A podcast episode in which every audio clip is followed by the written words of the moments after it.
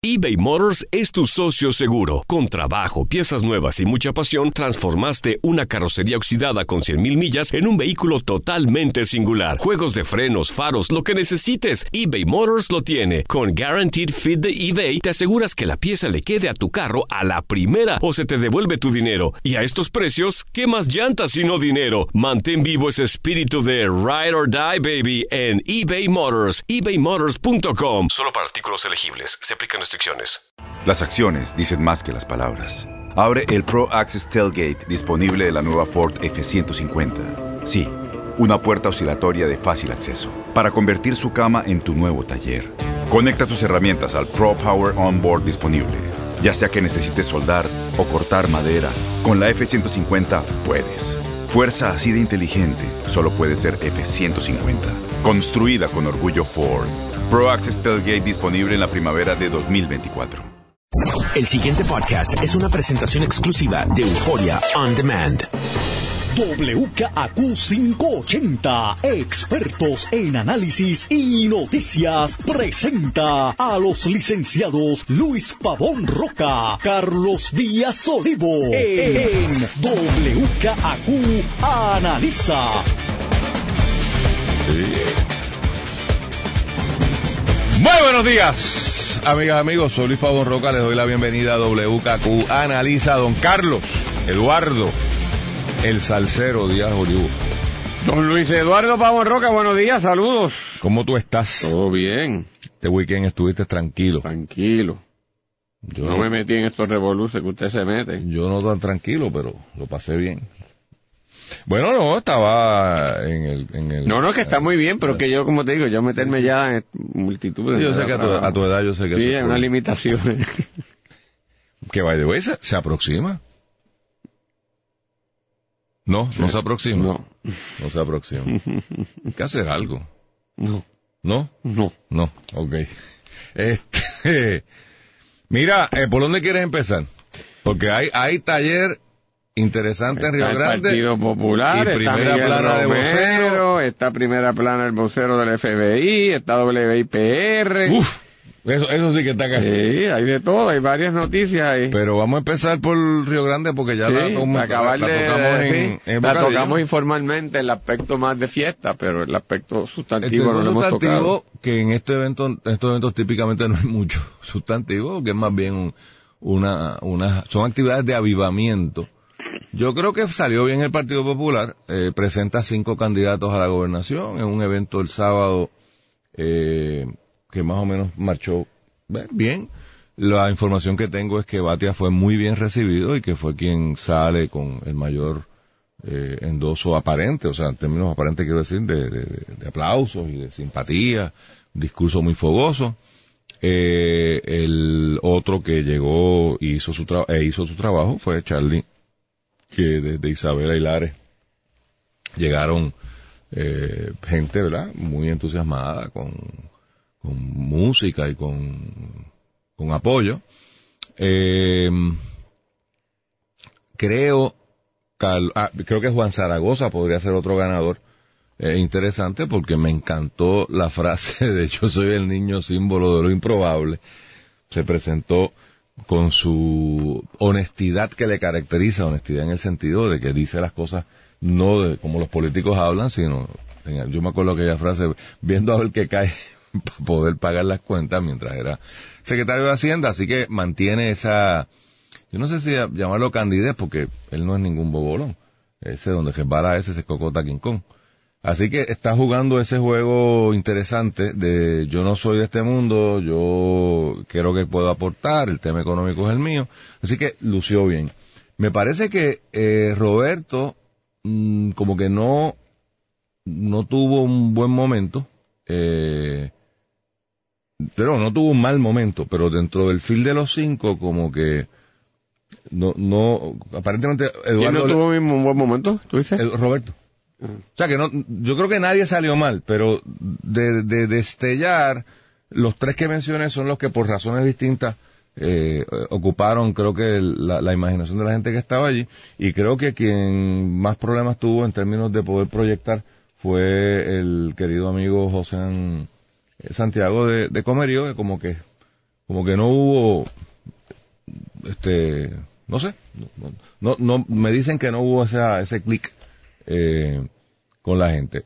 Obviamente la gran perdedora, eh, la alcaldesa de San Juan, que escogió, no sé dónde estaba, en Nueva York, con algún lado de Estados Unidos.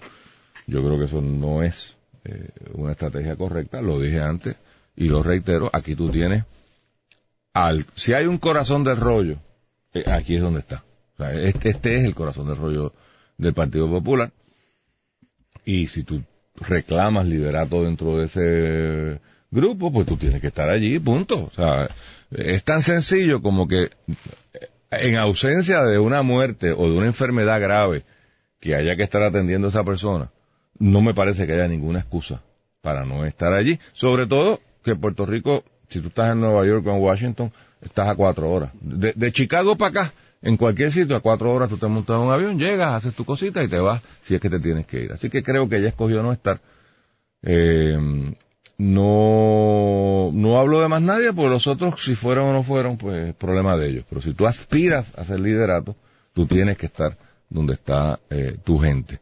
Y eh, para terminar, Carlos, el, en la, el día antes y allí, el señor al presidente de los alcaldes, eh, don Rolando eh, de Calle, pues como Rolando que Ortiz. Rolando Ortiz tiró allí un cartucho que no tuvo mucho eh, rebote, que no tuvo mucho rebote, en- endosando a David Bernier. Me estuvo muy curioso, estoy loco por oír tu teoría, porque en realidad vino del desfile. O sea, nadie, nadie está pensando en él, está ahí, por supuesto. Que yo sepa, David no está haciendo ningún, ninguna gestión política, todo lo contrario, está muy inmerso en su profesión de dentista, ha abierto un par de oficinas, le va muy bien. Así que yo no sé en qué está pensando eh, eh, Rolando, yo no sé si lo que está pensando es, tienen que venir a negociar conmigo, a, los otros cinco. Me parece que no fue, no, no tuvo rebote. Yo no vi a nadie diciendo, oye, ¿verdad? Eh? Mira qué bien tratar Colorado para acá. No, no hubo eh, eso. Eh, ¿Cómo tú lo ves desde afuera? Pues mira, eh, creo que, bueno, fue bueno para el Partido Popular, como tú dices, y tiene que ser bueno porque un partido que pierde una elección, que se destruye por los eventos en Estados Unidos, eh, que hemos hablado tantas veces, su, su posibilidad de, ser un partido ideológico también, eh, la división interna que se ha experimentado, eh, los procesos criminales donde se ha visto involucrado gente afiliada al partido, eh, pues coloca a un partido en un, un amotetamiento, si podemos decir en puertorriqueño, y el hecho de que tú comiences a atar los cabos sueltos, a tratar de unir las cosas, es bueno. Así que, que ciertamente, y sobre todo el hecho de que hay una posibilidad de una primaria con cinco candidatos, pues cada uno mueve su gente y te va a hacer una actividad mucho más entusiasta que si esto no hubiese estado presente. Eh, pero dicho eso, Luis, hay algo de lo que tú dijiste que tú lo das muy bien por sentado porque la realidad que es esa, pero que a mí yo, yo no lo puedo, yo sé que tú tampoco, pero lo que quiero decir es que no lo podemos aceptar. Y es que de fondo allí no hubo nada. Nosotros nos hemos acostumbrado a que estos eventos, lo que hacen los partidos políticos, es una cosa intranscendental en términos sustantivos y en términos de lo que representan los partidos. Y, y esto no fue así. Esto no era así. Esto es relativamente reciente en los últimos, dale, 20, 30 años, contra un historial de cuando Puerto Rico estaba en las peores situaciones y con menos capacidad de transmitir mensajes. Nuestra protagonista del quehacer que histórico eran eh, gente en todo el espectro que hacía unos planteamientos sustantivos importantes. Y para, y para darte un ejemplo, ¿qué de cosa, qué aportación significativa al, al quehacer social, económico, político del país ocurrió ayer? Ninguno. Hay cinco candidatos a la gobernación por el Partido Popular. ¿Qué representa Josian? No sé. ¿Qué representa Batia? Yo no sé. ¿Qué representa Prat? O sea, ellos mismos no, ni siquiera han trabajado en lo que quieren representar al país y lo que representa que los distingue de sus compañeros populares en esa gestión. O sea, más allá de unos discursos estereotipados donde lo que te dicen es, hay que volver a las raíces. Y yo digo, ¿qué demonios volver a las raíces? O sea, porque vamos a sacarlo de Puerto Rico. El Partido Republicano Nacional estadounidense, volver a raíces a Abraham Lincoln, a la época de la reconstrucción, es una cosa totalmente ajena a la realidad estadounidense actual. Partido Laborista Británico, 1900. Volvemos a la época victoriana, casi eduardina después, en la años anteriores, en la Belle Époque, antes de, de, la primera... Hombre, que, que no puede ser eso. No, porque hay que ir a la reivindicación social que fue este partido. Todos los partidos luchan por una reivindicación social. Habrá que hablar cuál es la reivindicación social por la que luchan. Pero todos lo dicen. Hay que luchar porque luchamos por los pobres. El PNP también y el PIB.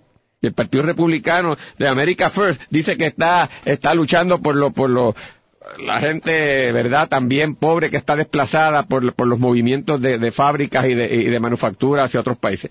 O sea que esa capacidad de no decir nada es una cosa trágica y yo no, no sé por qué, por qué se acepta. Yo reconozco que en todas estas cosas como en la cosa mediática, televisión, radio, este, es más cuando tú vas a dar una, una, una conferencia, hay un elemento histriónico, hay un elemento de entretenimiento que tú no puedes olvidar, porque no puede ser un discurso de 40 minutos que nadie se, se puede mandar. Pero, pero, pero, tiene que haber sustancia también. ¿Y por qué razón se ha claudicado? Y sobre todo un partido que en su momento tuvo mucha sustancia, pues a mí me parece una cosa, ¿verdad?, desafortunada. Eh, y es interesante, eh, para hablar esto de sustancia, porque quien tal vez ha tocado cosas de sustancia en diferentes momentos, eh, aunque yo no esté de acuerdo, no, no solamente Batia, pero no lo tocó ahí, la propia Carmen Yulín. Carmen Yulín ha hecho sus planteamientos de sustancia política en el país, que yo podré no estar de acuerdo, pero lo ha hecho. y una participación de ella allí, con su reflexión sobre esos elementos, hubiese sido algo distinto. Pero como tú dices, ella optó por no estar. Y como dice la canción, el que no está, no, el que se fue no hace falta, hace falta el que vendrá.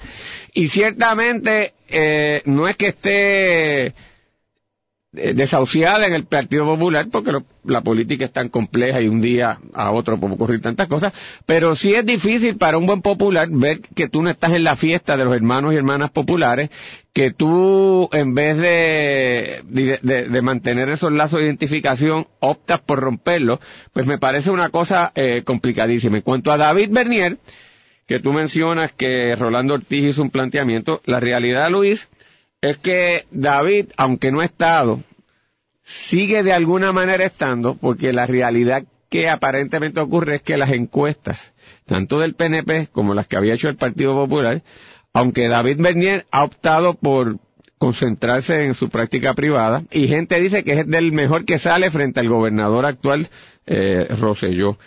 Y me imagino que en la medida en que de estos cinco todavía no cuaja ninguno, ¿verdad?, al frente de manera significativa, esa es una opción que inevitablemente se discutirá.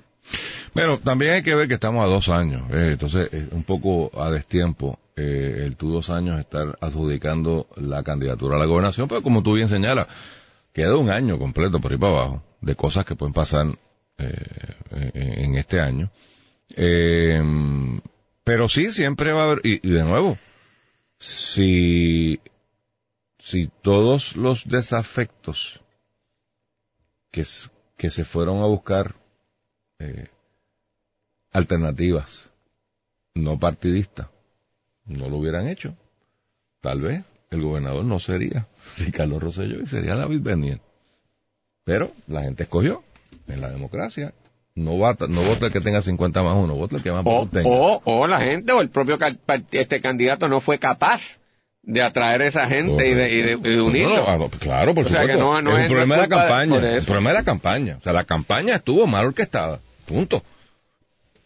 Fue un casi ganador.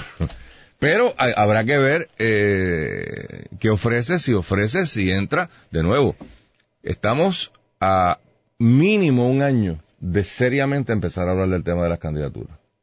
Mínimo un año. Porque las primarias de ley son en el 2020. Así que hasta ese momento podría, podría estar eso dando bandazo. Eh, lo otro que sucede ayer desde el punto de vista político, que no lo mencionamos como posible tema, pero hay que mencionarlo y hay que felicitar al senador Romero, que ayer escoge eh, anunciar su, no es su candidatura a San Juan, es su candidatura a la presidencia del Comité Municipal de San Juan. Ojo, que no es lo mismo ni se escribe igual.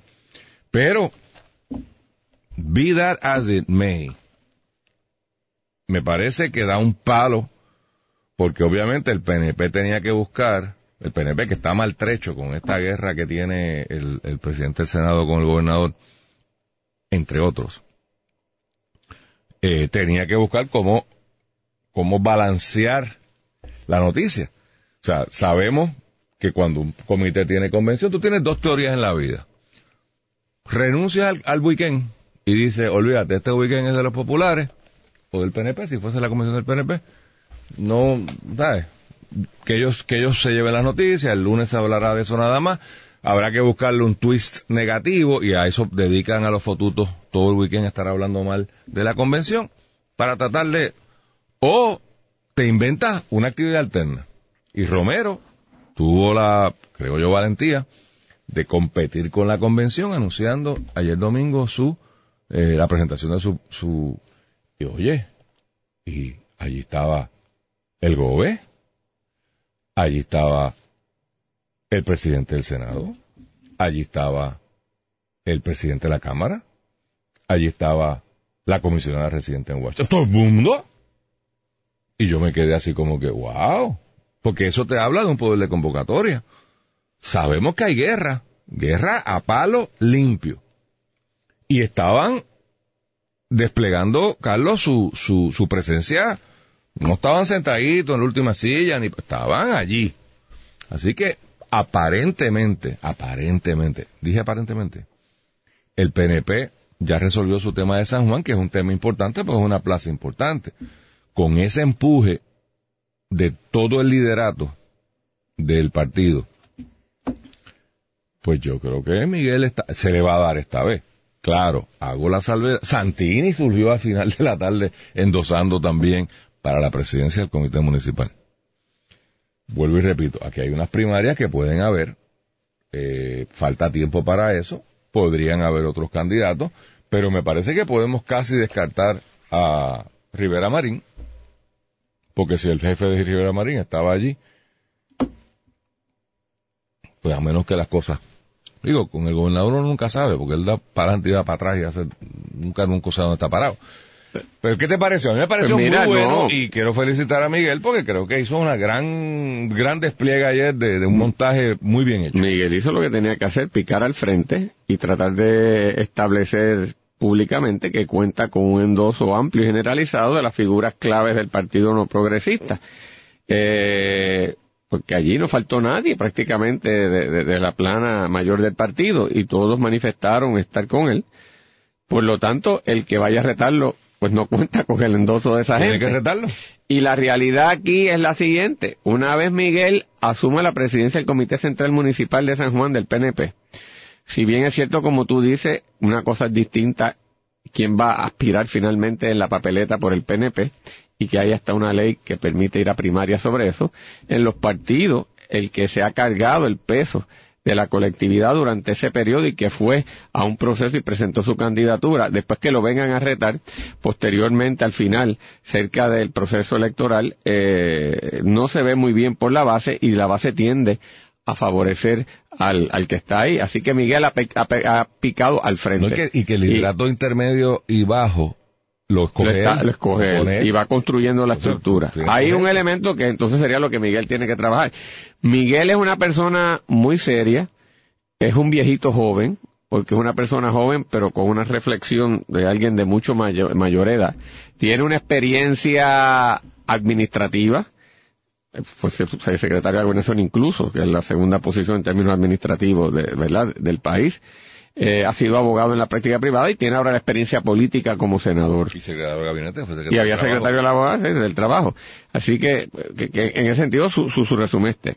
está. Por alguna razón, ese talento enorme que tiene no se refleja automáticamente en, en el aspecto de un carisma político. Porque es un huevo sin sal. Por eso, está bien. Hay, hay personas que no tienen sustancia y sin embargo son bien carismáticos. Hay otros que tienen la sustancia y no tienen el carisma porque es un don este, que tú lo tienes o no lo tienes. Así que de alguna manera ahora yo creo que el gran reto de Miguel es establecer es, algún tipo de, de proyección o trabajar en su imagen para eso que no tiene automático, eh, reforzárselo. No digo yo solamente ahora frente a, a, cualquier eh, contendiente o contendiente que le pueda surgir dentro del PNP, sino ya de miras a una elección frente al Partido Popular o a unos candidatos independientes que puedan erosionar la base de los dos partidos principales. Y ahí eso ya es una labor eh, compleja que no la puede olvidar y la tiene que ir desarrollando desde ya.